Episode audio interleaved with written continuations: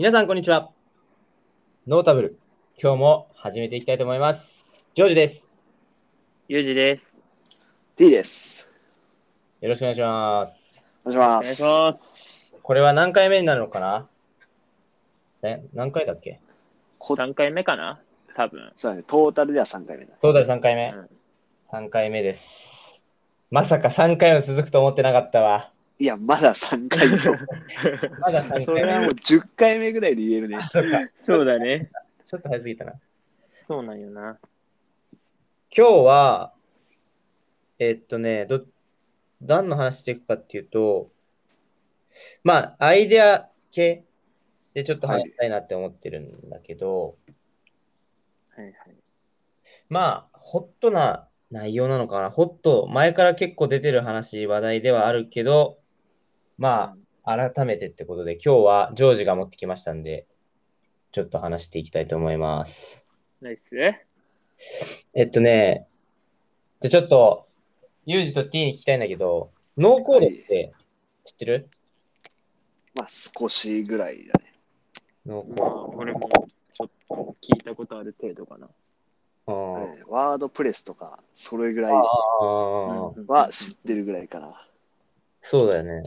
のまあ、ノーコードっていうと、ワードプレスとかがまあ、有名、有名なのかな。結構、ちらちら名前は聞いたことあるけどみたいなことだと思うんだけど、じゃあノーコードって何なんですかっていうとさ、意外となんか知らなかったりするじゃん。で俺は全く知らなかったのね。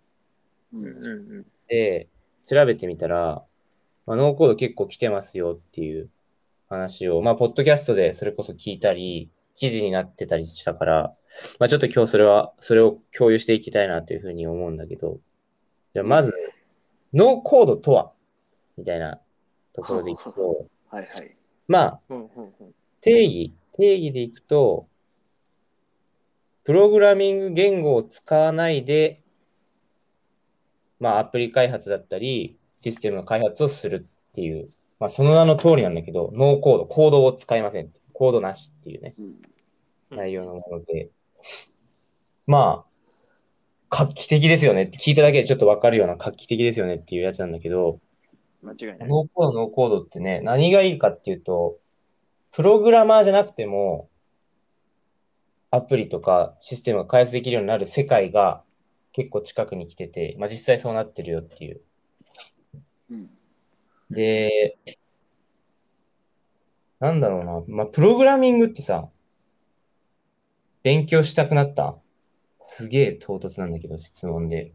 そうだね。勉強してみたけど、そこまでのめり込めなかった。やっぱ難しいっていうか、だよね。うんうんいや、めっちゃわかんない。で、各言うさ、まあ、俺、俺っていうか、僕もそうなんだけど、これ何がノーコードっていいかっていうと、視覚的に直感的に捉えれて、まあなんかパズルみたいにシステムを組めるっていうところがすごいで、まあ、これってすごい画期的でさ、要は文字の暗記みたいなのはどあんまり必要なくて、そのデザインとか、これがこうですよねっていうのがまあ分かりやすくパズルみたいにまあ組めるよっていうことなんだね。なるほど。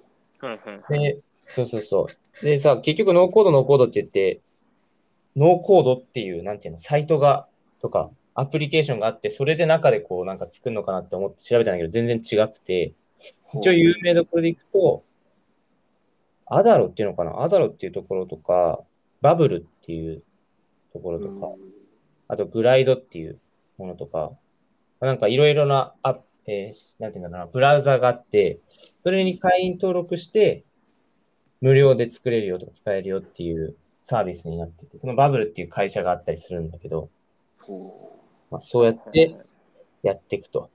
で、これで思ったのは、やべえ、めっちゃ喋ってるね、俺ね。まあ、バブルとか、まあ、ノーコード系の開発する、まあ、システム、アプリケーション使って、なんか俺らできることあるよな、みたいにめっちゃ思って。で、もう完全にそのサービスでさ、俺らが作ったもので勝負するとか、みんな、皆さんがそのノーコードを使って作ったもので世の中にこう出して勝負するっていうよりは、一回試験的なプロトタイプをそのノーコードを使って作ってみて実際に動く状態でテストリリースして実験として導入するっていうのはめっちゃありだと思うんだよね。なるほどね。スピード感とかだよね、多分。そうそうそうそうそう、まさにまさにスピード感で、今までだったらさ、それをこう、例えば紙に書いてとか、うんなんか企画書でこう、こうなるだろうからっていうのを書いて、こう実際やってみてどうかなっていうあステップがあったと思うんだけど、そういうのなしで、エンジニアとか採用する前に、一回自分たちで作れてテストできるって、これはね、結構革命が起きたなっていう。起きてるな。はいね。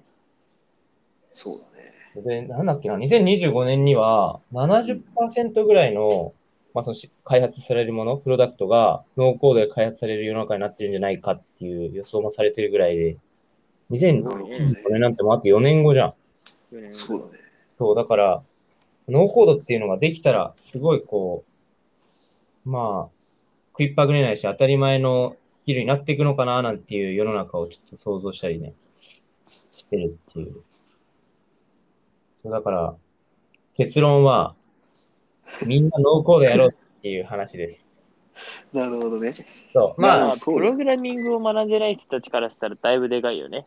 そうね。あと、まあ、そう、そうなんだよ。で、プログラミングってさ、ハマるハマらないっていうのもあるし、適性もあるじゃん。なんか、いけあるなるね。うわ、なんか俺は無理だみたいな。ノーコードがローコード、まあ、ノーコードっていうのはあんまりそういうのなさそうだなっていうのがあって、どっちかというとなんかこう、組み合わせでこういう風なアイデアが浮かぶ人たちが強くなってくるっていう世の中。うんうんノーコードで暗記、あ、じゃなくて、普通のプログラミングで暗記系でこう組めるっていう人よりも、アイデアで勝負したいですっていう人でも活躍する、れるのかなっていう。なんかほどな。そうそうそう可能性が広がったなっていう感じだから。で逆に言えばこれできるだけでそれができ、ね、可能性が広がるわけだから、全然勉強する余地はあるなって思ったのよ。ということで、あの、早速あのバブルっていうのを会員登録して今や動かしてみてんだけど、早いね。さすがだね。そう、スピードのジョージと呼んでくれ。